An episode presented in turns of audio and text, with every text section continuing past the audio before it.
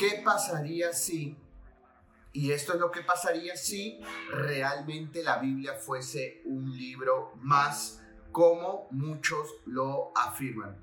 Hola, ¿cómo están? Nuevamente estamos en este programa llamado ¿Qué pasaría si? donde estamos debatiendo, investigando, descubriendo verdades bíblicas que aunque el mundo muchas veces se atribuye como verdaderas, pero ya estaban antes. ¿Y dónde estaban? En la Biblia. Así que en este nuevo programa que hoy estamos empezando una nueva serie donde estamos hablando, donde vamos a comenzar a hablar acerca de la veracidad de la palabra de Dios eh, hoy justo estamos tocando el tema, a ver, ¿qué pasaría si la Biblia fuese un libro más como cualquier otro libro eh, de filosofía, de ciencia, de historia, etc.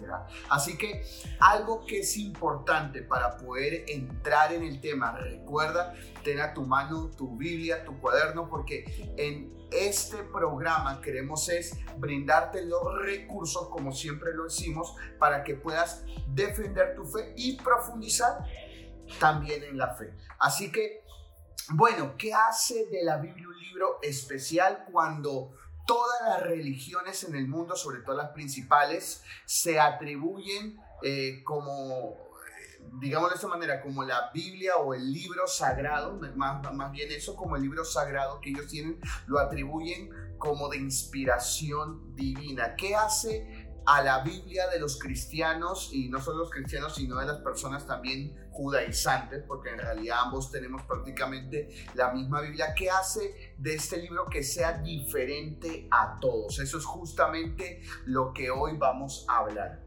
Exacto, así que si ya estás preparado, ten tu Biblia a la mano y como lo dijo Daniel, eh, creo que muchas religiones, ¿verdad? Eh, se atribuyen y dicen, no, el libro que yo tengo, ese libro contiene la verdad, ese libro es el verdadero, ¿no? Y de repente a ti te han dicho, como Daniel lo decía, te han dicho, ¿y por qué la Biblia es el único libro verdadero? O sea, ¿por qué la Biblia es realmente, está, ahí la palabra de Dios? O sea, ¿es la palabra de Dios o es simplemente gente gente, ¿no? Gente con buenos sentimientos que escribieron cosas buenas, ¿no? Pero creo que va muchísimo más allá que eso y yo creo que a través de toda esta temporada vamos a estar aprendiendo y estudiando, ¿verdad? Y también que amando más nuestra Biblia, la palabra de Dios, ¿verdad? Y yo creo que definitivamente eh, lo que ayuda a defender nuestra fe finalmente es lo la palabra de Dios, lo que aquí está contenido. Entonces, si entendemos que esto es de inspiración divina, si entendemos que esto es realmente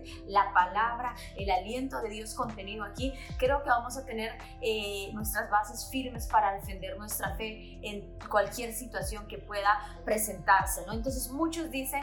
Eh, la Biblia, o sea, no es la palabra de Dios, como lo vuelvo a repetir, es simplemente personas como tú y yo las escribieron, y es cierto, ¿no? el hombre le escribió. El hombre le escribió, es cierto, pero no fue que salió algo de él, corazón del hombre. Y no fue la experiencia del hombre impresa en puño y letra en, el libro llamado la Biblia. Exacto, sino que fue inspirada por Dios, fue, fue, dada por Dios en pocas palabras. Y entendemos, creo que cuando hablamos de relacionarnos con Dios, ¿verdad? Es aquí donde encontramos lo que Él quiere hablar a nuestras vidas, eh, lo que Él quiere decirnos. Aquí encontramos guía, aquí encontramos esperanza. O sea, para el cristiano, eh, prácticamente todo, cualquier duda, todo lo encontramos aquí en la palabra de Dios, ¿no? Y nos gustaría también poder ver un versículo, leer un versículo eh, en el cual nos habla, ¿no? Nos habla acerca también, por ejemplo, de, de ¿qué te parece si, si buscas segunda de Timoteo, el capítulo 2, 13, ¿ok? Segunda de Timoteo capítulo 2, verso 2, verso 13 dice, si somos infieles, Él permanece fiel. Él no puede negarse a sí mismo. Aquí está hablando en pocas palabras de qué? De la naturaleza divina, de la naturaleza de Dios. El hombre, la persona, nosotros podemos ser infieles, nosotros no somos perfectos, pero Dios siempre es fiel es fiel a sus palabras, es fiel a sus dichos. O sea, Dios nunca puede contradecirse. Lo que dice en la última parte del versículo 13 dice, Él no puede negarse a sí mismo.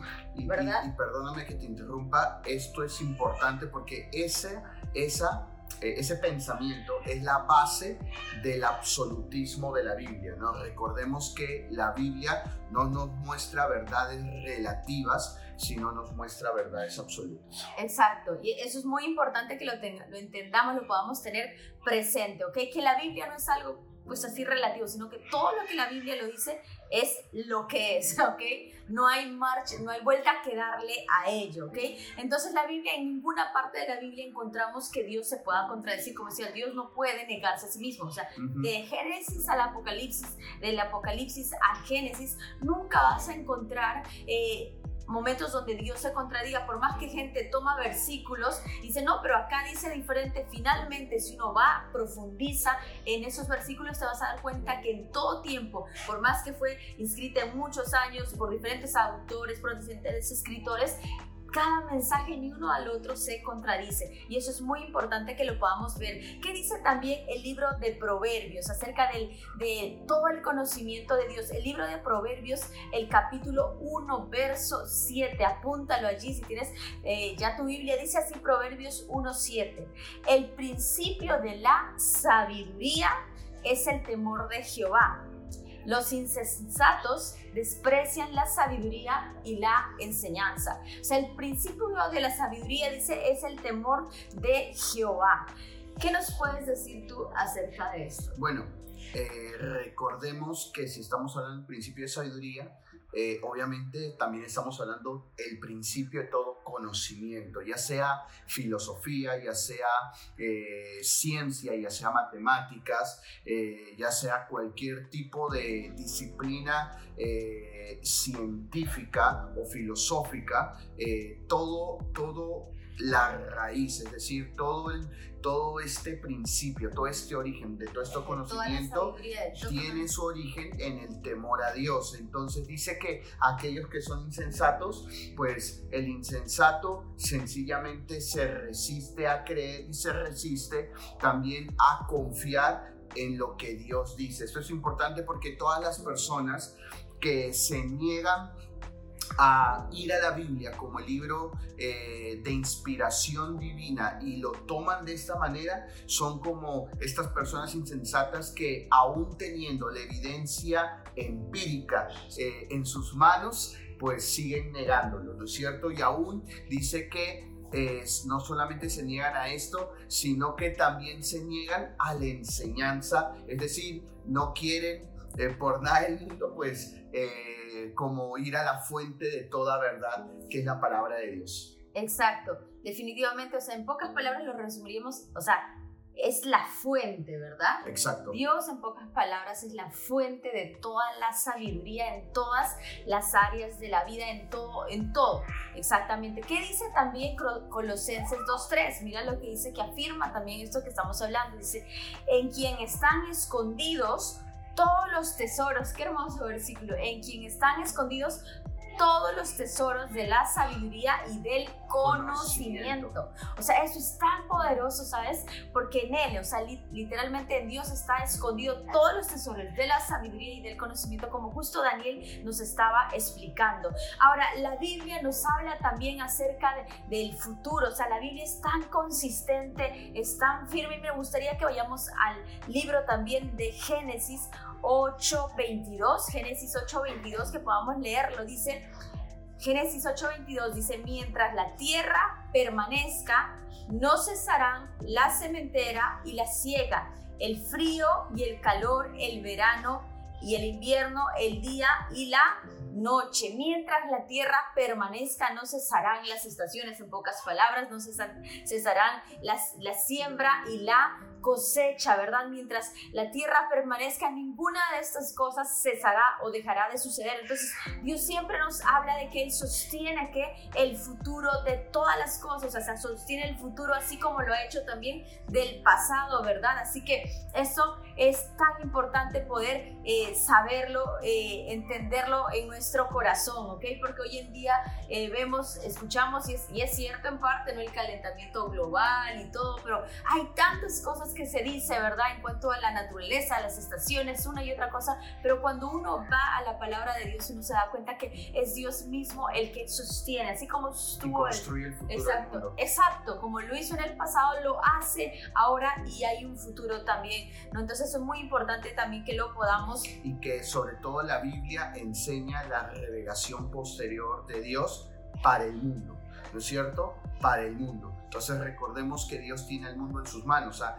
la Biblia, recordemos que en un principio también leíamos que el principio de toda sabiduría es el temor a Dios. Ahora, sabiduría no es lo mismo que conocimiento. La sabiduría es el criterio para poder saber cómo tomar decisiones, cómo, actuar. ¿no es cierto? Cómo regir nuestro comportamiento. Y conocimiento es la eh, es la eh, inteligencia, ¿no es cierto? Tiene que ver con la inteligencia, con el adquirir mayor inteligencia. Entonces vemos que la Biblia es un libro que contiene la sabiduría, es decir, el criterio para nuestro comportamiento y también es un libro que nos da el conocimiento sobre toda materia, sobre toda materia. Por ejemplo, Sonia leía eh, cuestiones que tienen que ver con las estaciones. ¿Quién lo dice? La Biblia. También leíamos otros textos que tienen que ver con el planeta. ¿Quién lo dice? La Biblia. Entonces, no hay ningún otro libro que pueda darte tanto como la Biblia. Exacto, exacto, eso es muy, muy eh, tremendo, ¿verdad? Cuando uno eh, puede leer esos versículos y entender cuán eh, poderosa, cuán valiosa es la palabra de Dios, es el libro que tenemos, la palabra de Dios, ¿no? Algo también que debemos entender es que, por decirlo así, ¿no? El Dios de la Biblia está por encima del tiempo. ¿Verdad? O sea, el tiempo no rige a Dios. Exactamente. ¿Verdad? Dios está por encima de todo. Exacto, está en otro plano, por encima de todas esas cosas. Entonces, eso también en segunda de Pedro 3:8 podemos ver lo que dice brevemente segunda de Pedro 3:8, vamos a leerlo. Dice así, dice, porque para este hombre justo que vivía, perdón, segunda de Pedro 3:8, listo, eh, Ahí lo leemos. Dice, pero no olviden, dice, amados hermanos, que para el Señor un día es como mil años y mil años como un día. O sea, nada. Exacto. O sea, para Dios el tiempo, ¿me entiendes? O sea, no lo domina, no rige. Para Dios el tiempo es irrelativo. Exacto, para Dios, o sea, Él está sobre todo eso. O sea, y para nosotros el tiempo es relativo, que justamente fue eh, la mayor fórmula de la carrera de Albert Einstein sobre el relativismo, ¿no es cierto? Que el tiempo es relativo a nosotros, pero el tiempo no es relativo a Dios, ya que Dios creó la eternidad y sujetó el tiempo, la materia y el espacio a la eternidad, ¿no es cierto? Y Dios está por encima de, de la eternidad, ¿no es cierto?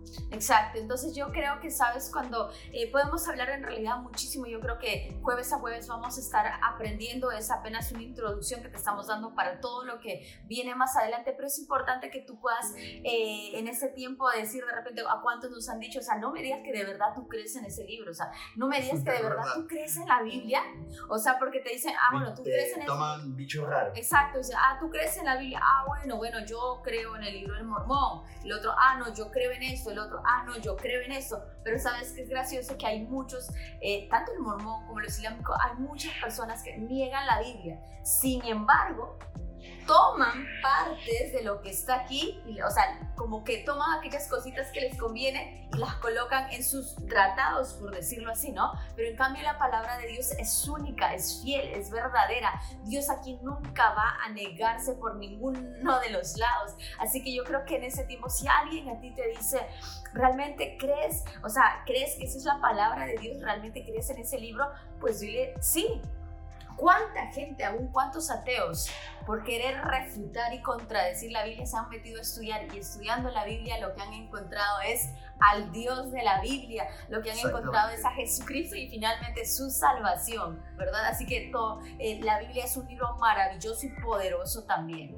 Y bueno, vamos a ir ya adentrándonos más después de todos estos pasajes que hemos tomado donde nos muestran acerca de la riqueza de Dios y, que, bueno, en Él no hay límites. Dios es un Dios ilimitado y que Él, eh, Él plasmó en la Biblia que recibimos de parte de él su riqueza. Y su naturaleza. Y su naturaleza, exactamente. Por eso es que, como dijo George Washington, quien fuese uno de los primeros presidentes de los Estados Unidos, él dijo, se han escrito muchos libros que motivan al hombre, pero ninguno con la capacidad de transformarlo como la Biblia. Eso dijo el mismo George Washington. Así que muchas personas, ya sean políticas, científicos, que se han acercado a la Biblia, han encontrado en la Biblia una riqueza inexorable que ningún otro libro se los puede dar, sino tan solamente la palabra de Dios. Con base y con premisa en esto que acabamos de decir, quiero comenzar diciendo que la palabra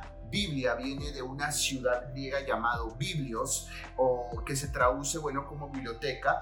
Era, era la ciudad que era llamada la Alejandría del Imperio Romano, eh, porque contenía eh, prácticamente manuscritos, rollos, libros que recogían a lo largo de todo el imperio las conquistas romanas, ¿no es cierto? Eh, recuerden que los romanos absorbían no solamente los pueblos, sino sus culturas también. Por ejemplo, mucha de la mitología romana fue absorbida y recogida de los griegos, ¿no es cierto? Entonces, eh, de esa misma manera, ellos en esta ciudad llamado Biblios. Entonces, eh, es importante porque el Nuevo Testamento cuando fue... Eh, los rollos que fueron encontrados que estaban en griego, ¿no es cierto?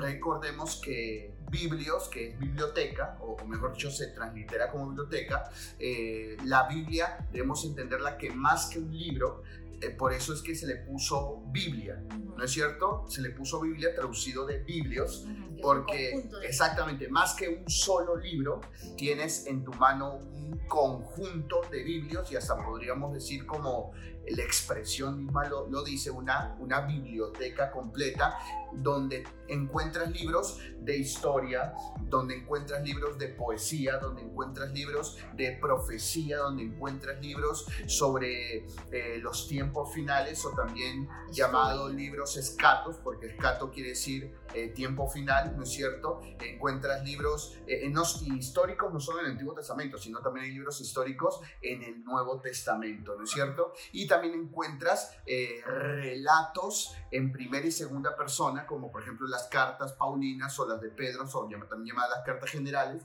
¿no es cierto? Y también lo mismo en el Antiguo Testamento. Por ejemplo, recogemos eh, eh, relatos en primera persona, testigos oculares, como por ejemplo el libro de Job, etc. Entonces, eh, la Biblia es un conjunto de libros, una biblioteca que nos define en muchos sentidos sobre la historia de la humanidad y lo sigue haciendo, ¿no es cierto? Entonces, bueno, algo como tú decías, algo que tú decías que la verdad me pareció muy curioso, pero es la pura verdad, es que muchas veces las personas cuando te ven con una Biblia o ven que le estás leyendo, me refiero a personas que no son allegadas a la fe, muchas veces la expresión de ellos es, no me digas que crees en la Biblia o te ven como mucho raro o, o para ti eso es real, porque a veces piensan que la Biblia es un libro de mitología y de fábulas. Claro, ¿no? Guato, a la gran mayoría dice, no, no creas eso, o sea, ese es un libro que lo han hecho hombres como tú y yo, pecadores y esto y lo otro, ¿no? Y, y como lo han hecho hombres, ¿no? Entonces, o sea, ahí no vas a encontrar nada, o sea, es un libro, muchos dicen, es un libro más.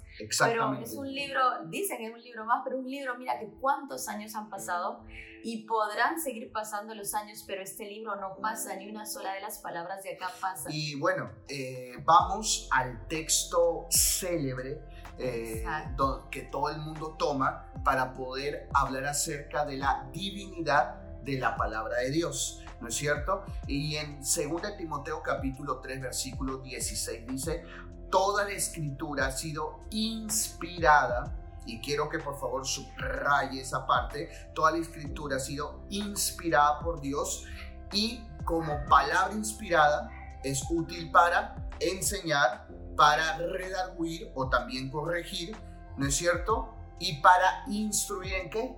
En justicia. Ahora, esta palabra inspirada, esta palabra eh, inspirada que leemos en, en 2 Timoteo capítulo 3 versículo 16 viene de una palabra griega porque en realidad eh, eh, la traducción, aunque usted no lo crea, la traducción no es correcta. La traducción que se lee aquí es inspirada, pero la palabra original del griego es Teopnastus, Teopnastus, pero ahí que se puede entender, Teop con P, Teopnastus, ¿no es cierto? Eh, y la palabra literalmente significa soplado, soplado. Entonces, la expresión que Pablo eh, le escribe a Timoteo es, es, que le dice que toda la palabra ha sido soplada por Dios, soplada a la mente del hombre. Entonces, es más, el término teopnastus quiere decir inhalar y exhalar. Entonces, quiere decir que Dios exhaló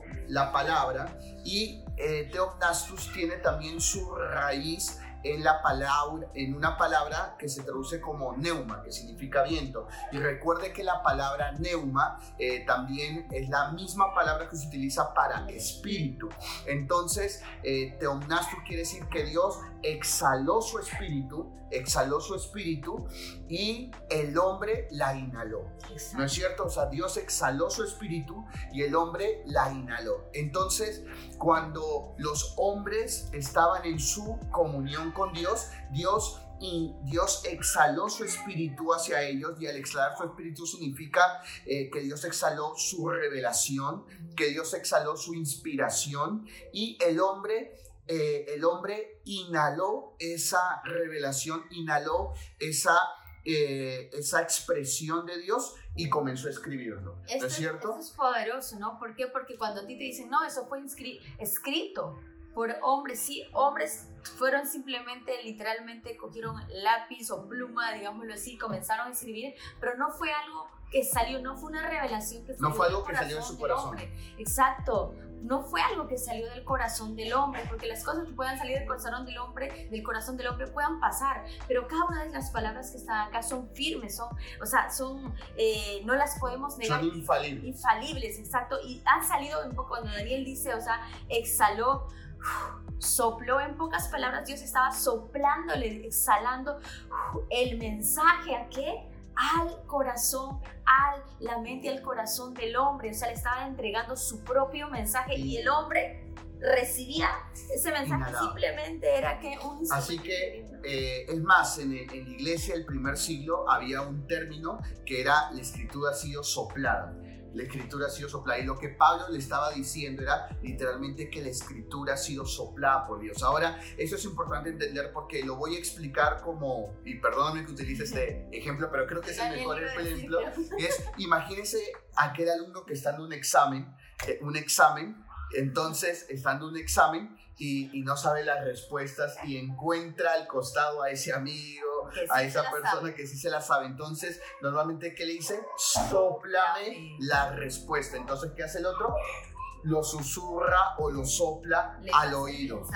Exactamente. Eso es lo que literalmente está diciendo Pablo en su carta en 2 Timoteo 3:16, que mientras el hombre está escribiendo, el Espíritu Santo le soplaba qué es lo que ellos debían de escribir. Por eso es que también la Biblia dice que a la palabra no se le puede quitar ni siquiera una coma ni una letra, pues, es más, está, dice, eh, es sujeto a maldición. Es el único libro en realidad que lo dice, porque ya si le quitamos alguna letra, alguna cosa, pues ya no es palabra de Dios, sino ya se comienza a, ya comienza a, a tener más como una expresión del hombre, ¿no es cierto? Ahora, en 2 de Pedro, capítulo 1, versículo 21, no sé si lo pueden leer, por favor. Claro que sí, dice, porque nunca, nunca la profecía fue traída por voluntad humana, sino que los santos hombres de Dios hablaron siendo inspirados por el Espíritu Santo.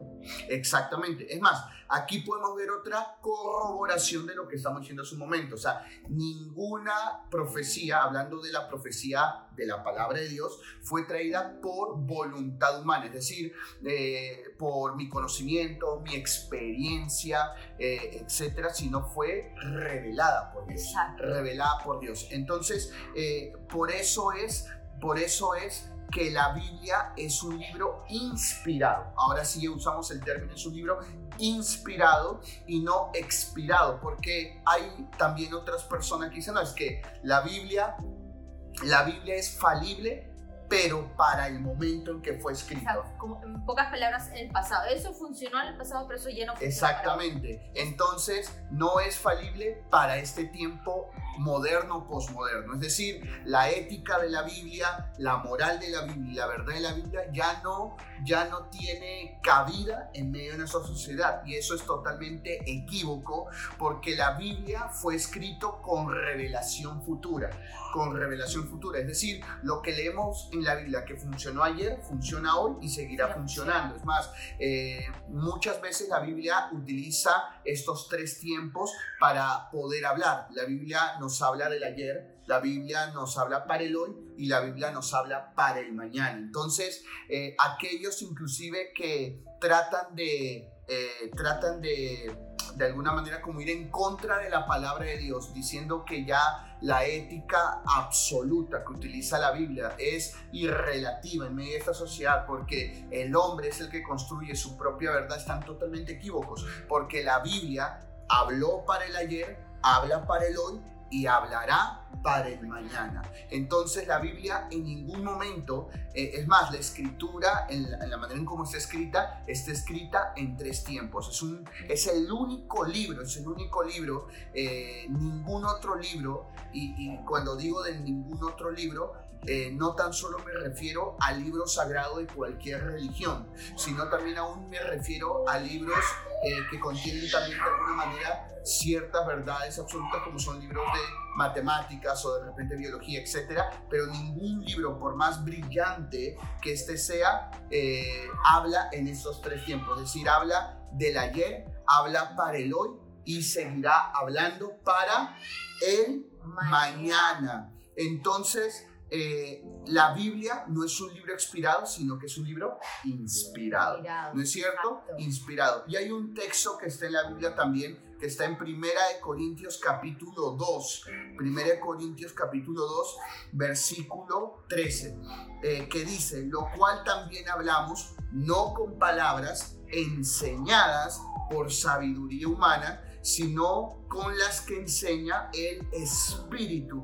Ahora esto es importante porque la palabra Espíritu es la misma palabra que se menciona neuma, ¿no es cierto? Que significa espíritu, que es la misma palabra transliterada eh, eh, que leíamos hace un, hace un, momento que es teo, teopinatus, ¿no es cierto? Que teo significa Dios y inatus significa soplado. Entonces, literalmente lo que está diciendo nuevamente aquí el apóstol Pablo en su carta a la iglesia que estaba en Corintio es que estas palabras no son enseñadas por salud humana, sino que han sido, que han sido sopladas por el espíritu, acomodando lo espiritual a lo espiritual.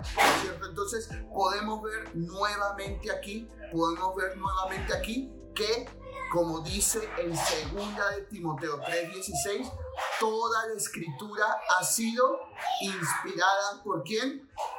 ¿Por quién? Por Dios. Por Dios. Toda la escritura ha sido inspirada por Dios. Entonces vemos que la palabra de Dios estamos viendo eh, que literalmente es una palabra, eh, y lo voy a utilizar así, ¿no? Es una palabra que ha sido soplada por Dios Exacto. al oído del hombre, al oído del hombre, ha sido soplada por Dios. Ahora, en cuanto a la infabilidad de la Biblia, y con esto nos referimos a que la Biblia es un libro que no contiene errores ni contradicciones, y esto es importante porque muchos de aquellos que atacan la veracidad de la Biblia dicen, ah, no es que la Biblia es un libro que se para contradiciendo, se contradice el Antiguo Testamento y se contradice el Nuevo Testamento. Ahora debemos entender que la Biblia eh, eh, al momento de ser traducida está traducida en diferentes versiones. Ahora, de repente la traducción lingüística, la traducción lingüística puede contener algunos errores de traducción, por ejemplo, como la palabra que acabamos de leer de inspirada, de Deoptinasus, ¿no es cierto? Eh, pero en términos generales, si nosotros vamos al original, la Biblia no contiene ninguna contradicción, es más, la Biblia corrobora cada cosa que va diciendo. Es más, algo que es impresionante es que muchas cosas que se dicen en el Antiguo Testamento son corroboradas en el Nuevo Testamento. Exacto. Y, y muchos ni siquiera los autores se conocieron. Exacto. Después de muchísimos años y ellos corroboraban la palabra de Dios. Entonces, una vez más, creo que a través de leer la Biblia te vas a dar cuenta literalmente lo que dice la palabra segundo de Timoteo, lo que hemos leído, 3.16, o sea, que toda la escritura, toda la escritura ha sido inspirada, yo creo que ya se les quedó grabado, fue que soplada, ¿verdad? Dios sopló su mensaje a esos grandes hombres y mujeres. Y la escritura y la palabra de Dios es tan, pero tan útil, o sea, es útil, hay personas que dicen, no, eso no sirve ya como hablamos, que en el pasado, y no es cierto, sirve para ahora y lo dice claramente. ¿Para qué sirve? Para enseñar. O sea, aquí están las enseñanzas en pocas palabras para todas las áreas de la vida. Está, en pocas palabras, el mensaje que es útil para enseñar a la gente a llevar una vida correcta, una vida digna, una vida ordenada, una vida feliz, una vida llena de paz también. En la palabra encontramos que la ayuda para qué? La ayuda para poder corregirnos nuestras vidas, para poder corregir la vida, ¿verdad? Porque a veces no, es que esa persona es así, bueno, y así va a terminar su vida. Pero la palabra de Dios nos dice que no, que hay un, como dice Jeremías 29:11, o sea, Dios tiene tiene pensamientos de bien y no de mal. Una versión dice que los planes de Él son buenos y no malos para las personas, para darnos una esperanza y un futuro. Entonces, cuando uno entiende eso, uno dice, Señor, esta palabra, lo que aquí dentro está no es sabiduría ni conocimiento humano. Esto es el mensaje literal soplado de Dios. Y eso es lo que debemos entender y esto nos va a ayudar en pocas palabras, como dice ahí, segunda de Timoteo, ¿verdad? 3.16. Esto nos va a ayudar a mostrarnos cómo vivir realmente. Y Hebreos 6.18, hablando sobre la infabilidad de la Biblia, porque recuerde que los que atacan la veracidad de la Biblia dicen, bueno, ok, la Biblia es un libro que, que eh, tiene o está llena de contradicciones o que no tiene una verdad eh, universal. Pero en Hebreos 6:16 dice, para que por dos cosas inmutables, en las cuales es imposible que Dios mienta, tengamos un fortísimo consuelo los que hemos acudido para asirnos de la esperanza puesta delante de nosotros. Es decir, que aquellos que nos hemos asido de su palabra, asido de sus promesas, debemos entender que Dios no miente. Es más, Dios es imposible que mienta. O sea, es más, hasta podría yo decir esto, la mentira es al hombre, pero Dios que está por encima de todo, Dios no, Dios no conoce la mentira. Me dejó entender, Dios no conoce la mentira. Y debemos entender que la Biblia también dice que Dios no es hombre para que mienta, hijo de hombre, para que él se arrepienta, lo que él ha dicho, él lo va a hacer. La Biblia también dice porque ninguna palabra que sale de su boca retornará vacía, estoy parafraseando, sino que dará fruto porque para eso se le envió. Entonces, inclusive vemos que toda palabra tiene un objetivo, toda palabra declarada de Dios, toda palabra soplada de parte de Dios tiene un objetivo y no retorna, sino que da fruto porque para eso se le envió. ¿No es cierto? Entonces, eh, la Biblia es infalible porque la Biblia es totalmente verdadera. Ahora, hablando justamente sobre este tema, hablando justamente sobre este tema, eh, otra cosa que los atacantes de la veracidad de la palabra dicen, ah, no es que la Biblia es una, una, un libro autoproclamado. ¿Qué quiere decir con autoproclamado? Lo voy a decir de esta manera. Un ejemplo, eh, el día de, de ayer fue el cumpleaños de nuestra hija menor y llenaron una pared llena de globos. Entonces, imagínense que yo le digo hoy, en la pared llena de globos estaba llena de globos morados. Entonces, usted que no vio cuando colocaron los globos me podría decir con justa razón, ah, entonces tengo que creer que es morado porque tú dices que es morado. Esto es lo que significa acerca o a lo que se refieren cuando hablan de que la Biblia es un libro autoproclamado. los atacantes de la veracidad de la Biblia dicen, ah, ah, entonces tengo que creer lo que dice la Biblia porque la Biblia lo dice. Porque es la Biblia. Exactamente, entonces debemos entender de que para poder entender la Biblia necesitamos de la fe. Recuerden que dice también la palabra de Dios, porque sin fe es imposible agradar a Dios. También la Biblia dice que el que se acerca a Dios crea que le hay y Él es galardonador de aquellos que le buscan. Es decir, las cosas de Dios no pueden ser encendidas, no pueden ser entendidas si no es a través del canal de la fe. ¿No es cierto? Si nosotros nos acercamos a la palabra de Dios sin el ingrediente de la fe, vamos a entrar en controversias con nosotros mismos en realidad, no tanto la palabra de Dios, sino con nosotros mismos, porque la mente razonal no puede entender las cosas la fe. Es más, en el libro de Romanos dice que las cosas del Espíritu solo pueden ser entendidas a través del Espíritu. Ahora usted mira, bueno, pero, pero esto aplica de repente a aquellos que tienen filos cristianos. No, esto aplica a todo el mundo, porque todas las personas, sean cristianas, sean eh, islámicas, sean personas eh, hindúes, sean de cualquier religión, todas las personas, creyentes o no creyentes, ateos, agnósticos, etcétera, todas personas, eh, creyente o no creyente, nace con fe. Porque Dios nos ha dado todos una fe natural. Lo voy a colocar de este ejemplo. Sabemos, sabemos que la adoración a las imágenes es eh, pecado delante de Dios, pero hay mucha gente que coloca su fe que coloca su fe. Y muchas personas, por causa de esa fe, a veces Dios por misericordia extiende su misericordia y reciben hasta milagros. Entonces podemos ver que la fe natural actúa en nosotros. Lo mismo sucede, por ejemplo, aquellos que hacen estas eh, procesiones eh, grandes, por ejemplo, hacia la mezquita, ¿no es cierto? Y van incluso a veces de rodillas, eh, van ahí. O sea, son personas que uno los ve y uno hasta como que le parece hasta chistoso, pero son personas que tienen una fe en algo. Es una fe no real, es una fe no verdadera, porque sabemos que eso es obviamente algo, algo incorrecto, pero tienen fe. Entonces vemos que incluso hasta los propios ateos, los propios ateos que normalmente dicen, no, es que yo no, yo no creo en nada, ¿no es cierto? El ateo dice, no, es que yo no creo en nada, pero sí creen en ellos mismos. Me, me puedo entender, el ateo normalmente es humanista, entonces el ateo cree en, en, el ser humano como el todo, el todo, entonces, pero sigue creyendo, o sea, todos los humanos creemos en algo, incorrecto, correcto, creemos en algo. Entonces, eh, para aquellos que son ateos dicen, no, es que para mí el Dios es la ciencia. Bueno, si tú Dios es la ciencia, finalmente crees en el Dios de la ciencia. pero en algo, todos, todos creemos.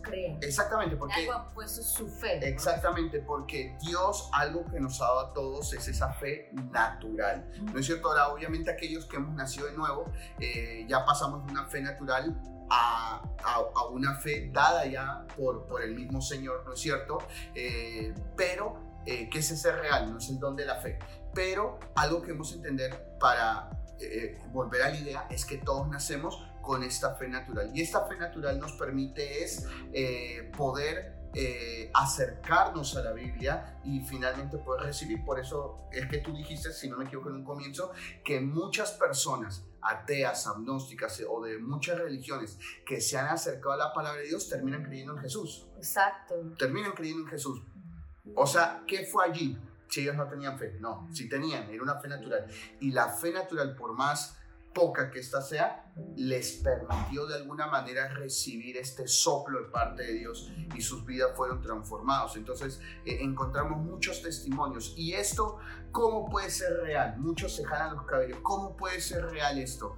Porque sencillamente la palabra de Dios tiene el poder de transformar el corazón del hombre. Y, y quiero para cerrar esta idea, en una ocasión hace ya varios años, en los años 50, en el boom de todo lo que era el movimiento hippie, el movimiento eh, progresista en los Estados Unidos, eh, y, también llamado el auge del capitalismo en Estados Unidos, ¿no es cierto? Eh, en ese momento el régimen comunista de China envió un equipo de inteligencia a descubrir cuál era la razón del éxito económico de Estados Unidos.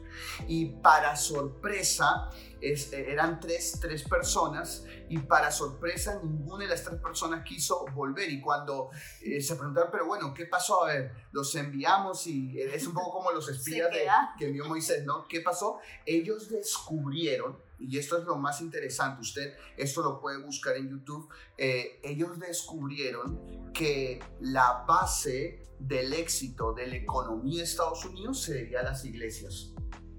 O sea, Estados Unidos era lo que era debido a las iglesias y a los judíos. Y cuando ellos fueron un poco más allá, se dieron cuenta que Estados Unidos era lo que era a raíz de que el 50% de su constitución estaba basado en la Biblia. Esto, señor. Estaba, exactamente. Entonces podemos ver de, y es más, uno de ellos, uno de ellos, uno de ellos se convirtió al cristianismo tan solamente por haber descubierto eso.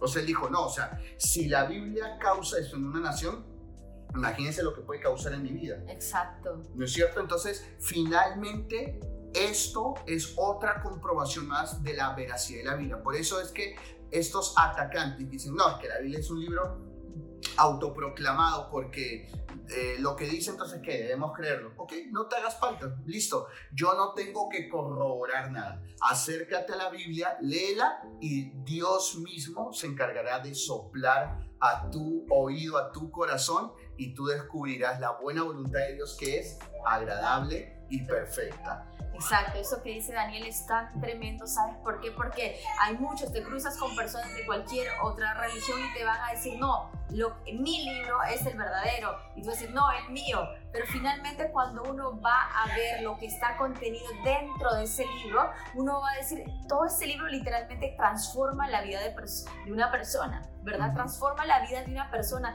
Todo lo que aquí está contenido es la palabra de Dios y cuando, como tú decías, cuando uno se acerca a la palabra de Dios con fe, realmente va a poder entender que es el mensaje de Dios, entender que Dios le está hablando ahí, que Dios le va a estar hablando eh, para ese momento específico, dándole una palabra específica. Mira cuán importante es que tú puedas entender esto y decirle, no se trata que simplemente la palabra de Dios se autoproclama, ¿no? Como única y fiel y verdadera la palabra de Dios, porque realmente lo es, realmente lo es. Y Ahora, la visión de los escritores cuando escribieron el Antiguo Testamento lo hicieron con una visión de futuro. Eh, en Deuteronomio capítulo 18, versículo 18, y le vamos a varios versos, dice, si lo puedes leer. Dice, eh, profeta, profeta les levantaré de en medio de sus hermanos como tú, y pondré palabras en su boca, y él les hará y él les hablará todo lo que yo le mandare.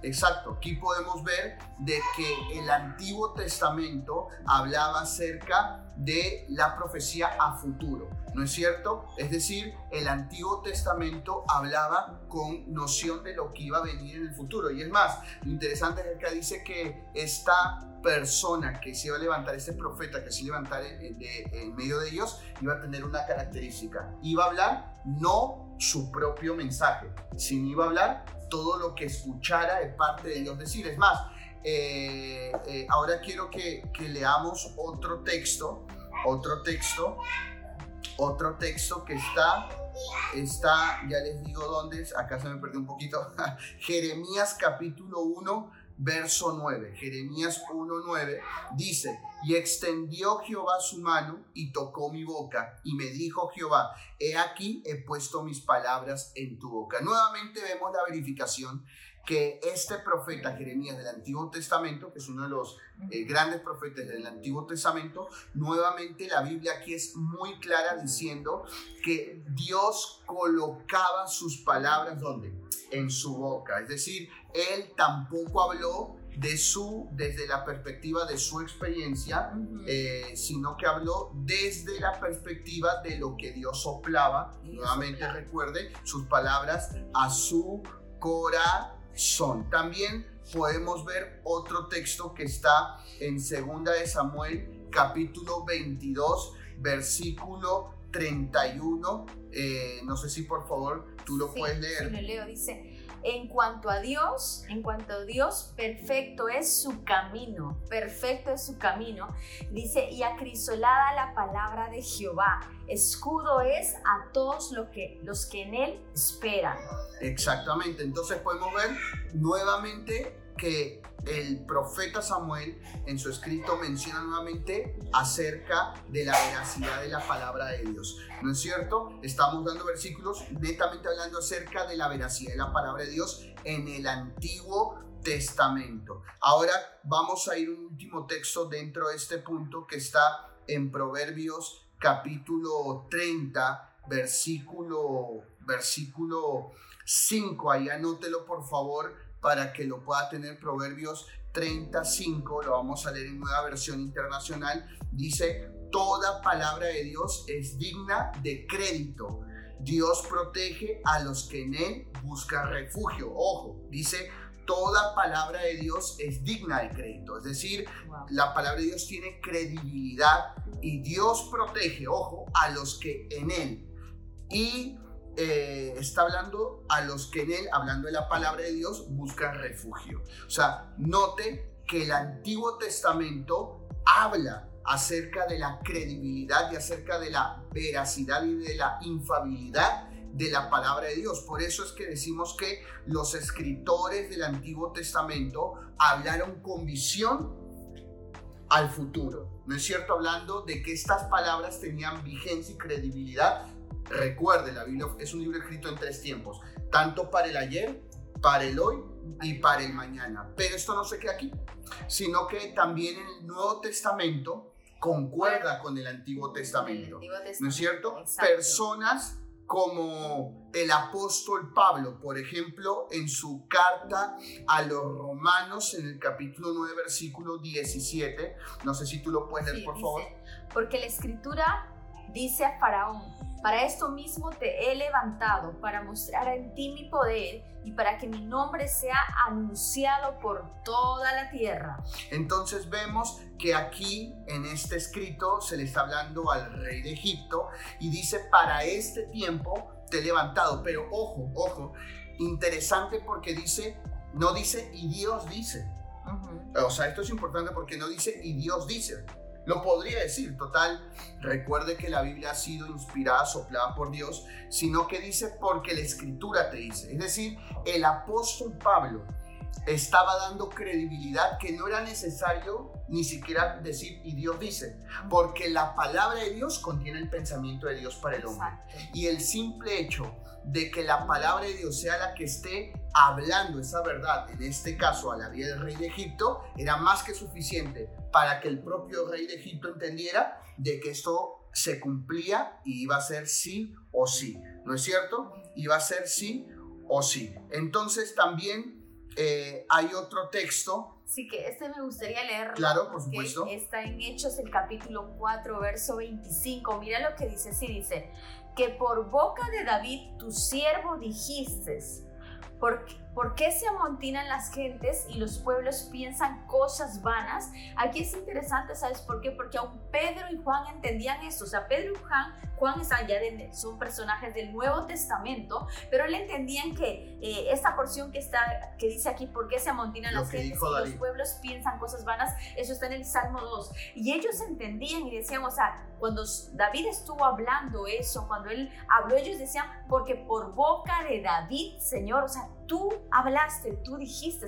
Ellos entendían, era la boca de David, pero era la palabra de Dios saliendo a través de la boca de David. Y no solo eso, sino que Pedro, eh, Pablo, muchos de los apóstoles hablan o citan, mejor dicho, la palabra es citar, citan versículos del Antiguo Testamento, sobre todo de Salmos, del mismo profeta Isaías, Isaías, bastante lo hacen de, Joel, Jesús. de Joel, el mismo Jesús eh, citó muchas veces al profeta Isaías, al profeta Joel y a Daniel también, ¿no es cierto? Entonces, dando, o sea, ellos hacen esa cita dando credibilidad a lo que dijeron en el Antiguo Testamento. Exacto. ¿No es cierto? Es más, hasta el apóstol Pablo hace mención en muchas ocasiones al libro de Enoch, que es un libro que está incluido en el primer siglo, ¿no es cierto? O sea, dando credibilidad a todos aquellos que escribieron el Antiguo Testamento. Entonces, eh, ellos como autores del Nuevo Testamento, que estaban levantando una iglesia,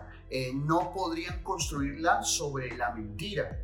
Ojo con esto, no podrían construirla sobre la mentira, porque nada que se construya sobre la mentira durará para siempre. Exacto. Por eso ellos, entendiendo este principio, construyeron la iglesia sobre la base única de la verdad infalible de la palabra de Dios. Así que si ellos recogieron o citaron evidencia, autores, eh, cosas que ellos dijeron o profetizaron en el Antiguo Testamento y las citaron en el Nuevo como verdad, es porque así era. Exacto, ¿no? también incluso el mismo Pablo, el mismo Pablo en el libro de Hechos capítulo 28 verso 25, él en pocas palabras toma también el libro de Isaías y o sea, lo hace lo hace lo trae a su tiempo y dice esto es fiel y verdadero y dice, mira lo que dices, dice Hechos 25 28 25 dice, y como no estuvie- estuviesen de acuerdo entre sí, al retirarse, les dijo Pablo esta palabra.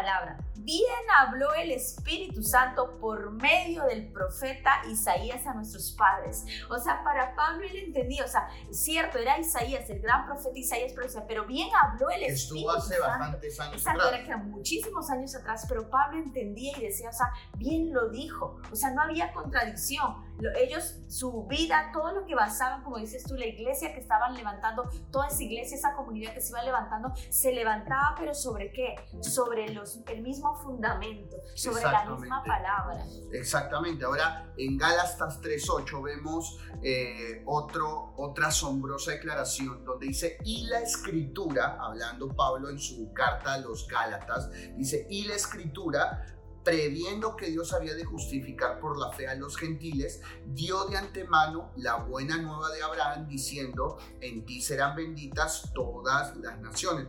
Nuevamente Pablo, hablando de la veracidad de la escritura, vuelve a mencionar diciendo, y la escritura. Nuevamente eh, y, eh, él no dice y el Espíritu Santo y Dios, sino dice y la Escritura.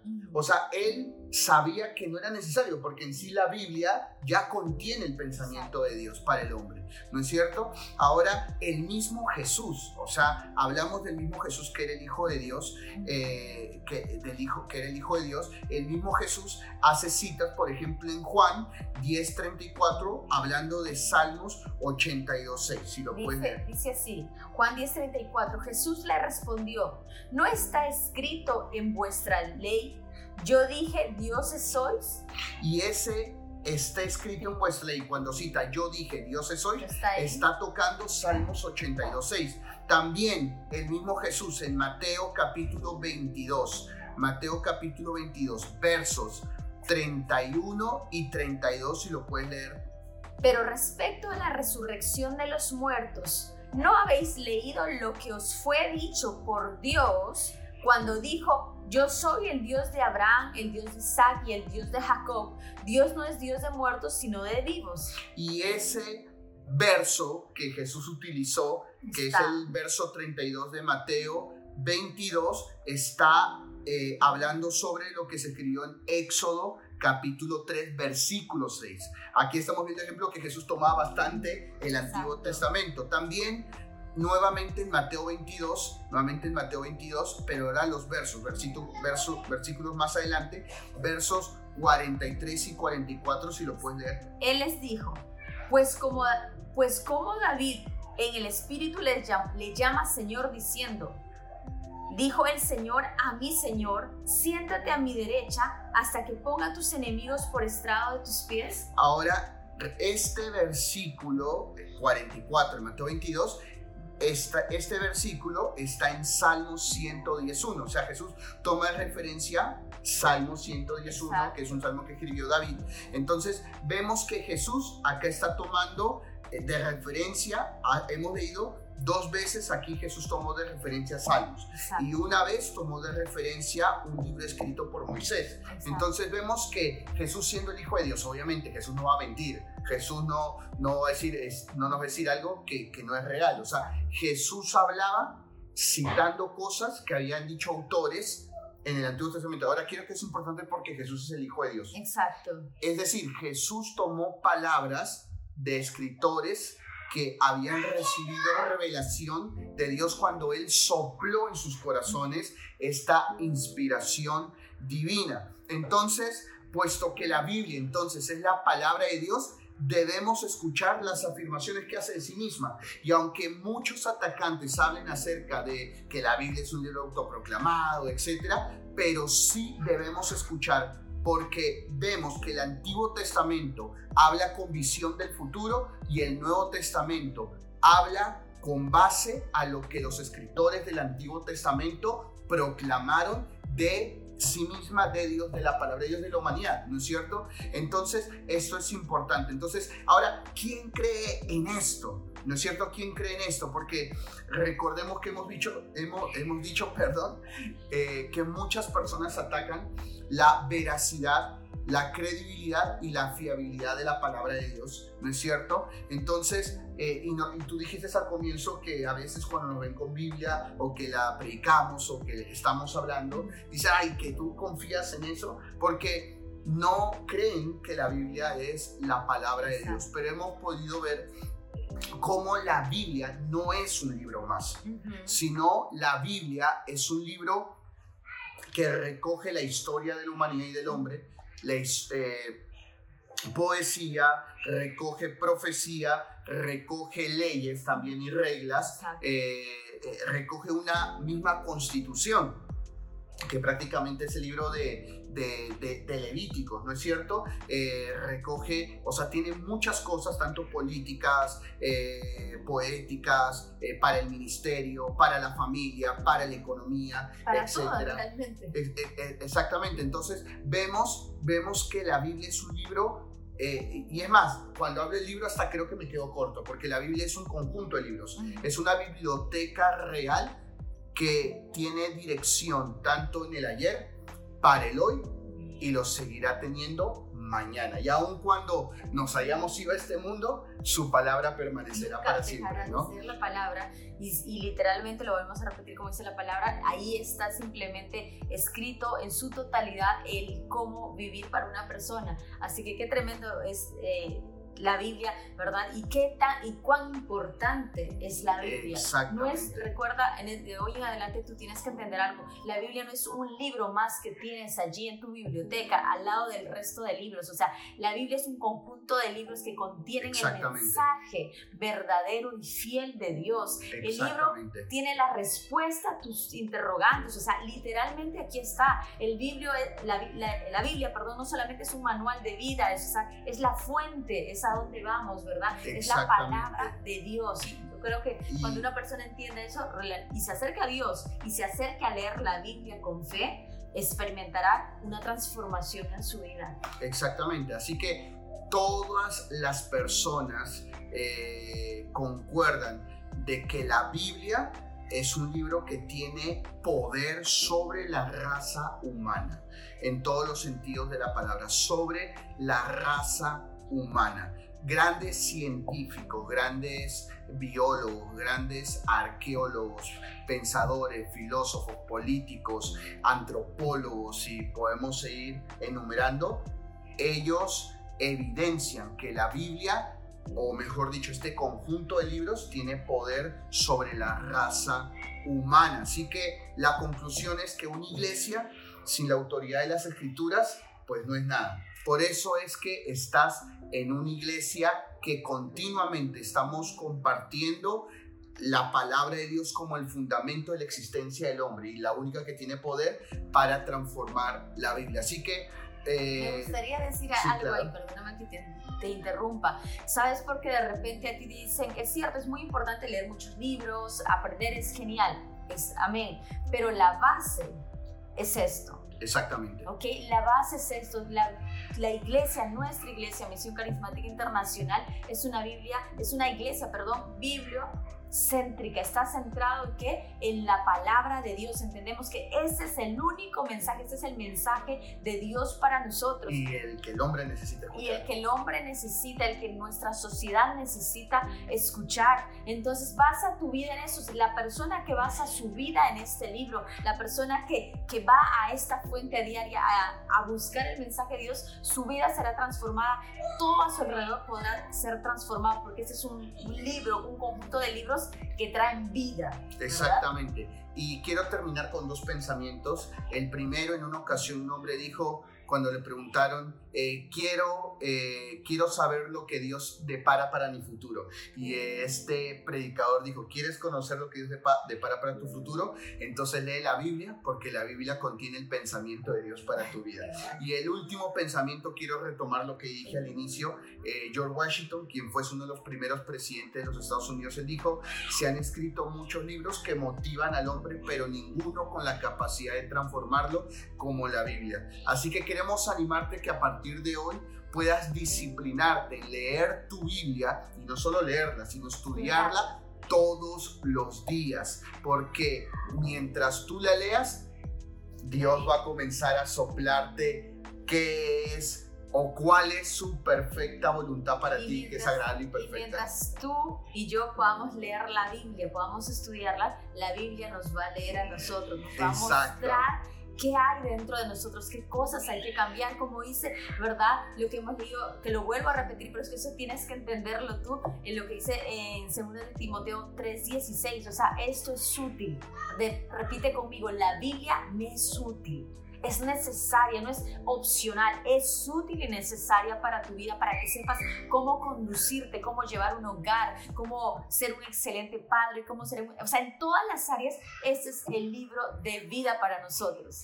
Amén. Entonces, eh, como te dije, te animamos, te animamos y motivamos que a partir de este momento, si es que antes pues eh, no eras muy disciplinado en esto, eh, que puedas disciplinarte en leer y estudiar tu Biblia, porque la Biblia contiene el pensamiento de Dios para ti y va a transformarte como no tienes idea. Bueno, en esta ocasión esto fue todo con nosotros y en una parte de lo que hablamos, hablamos acerca de la ciencia, así que ese es un buen tema para la próxima semana. ¿Qué pasaría si la ciencia refutara la Biblia? Pero bueno, esto lo dejamos para la próxima semana. Que Dios los bendiga y que, Dios los guarde. Un abrazo.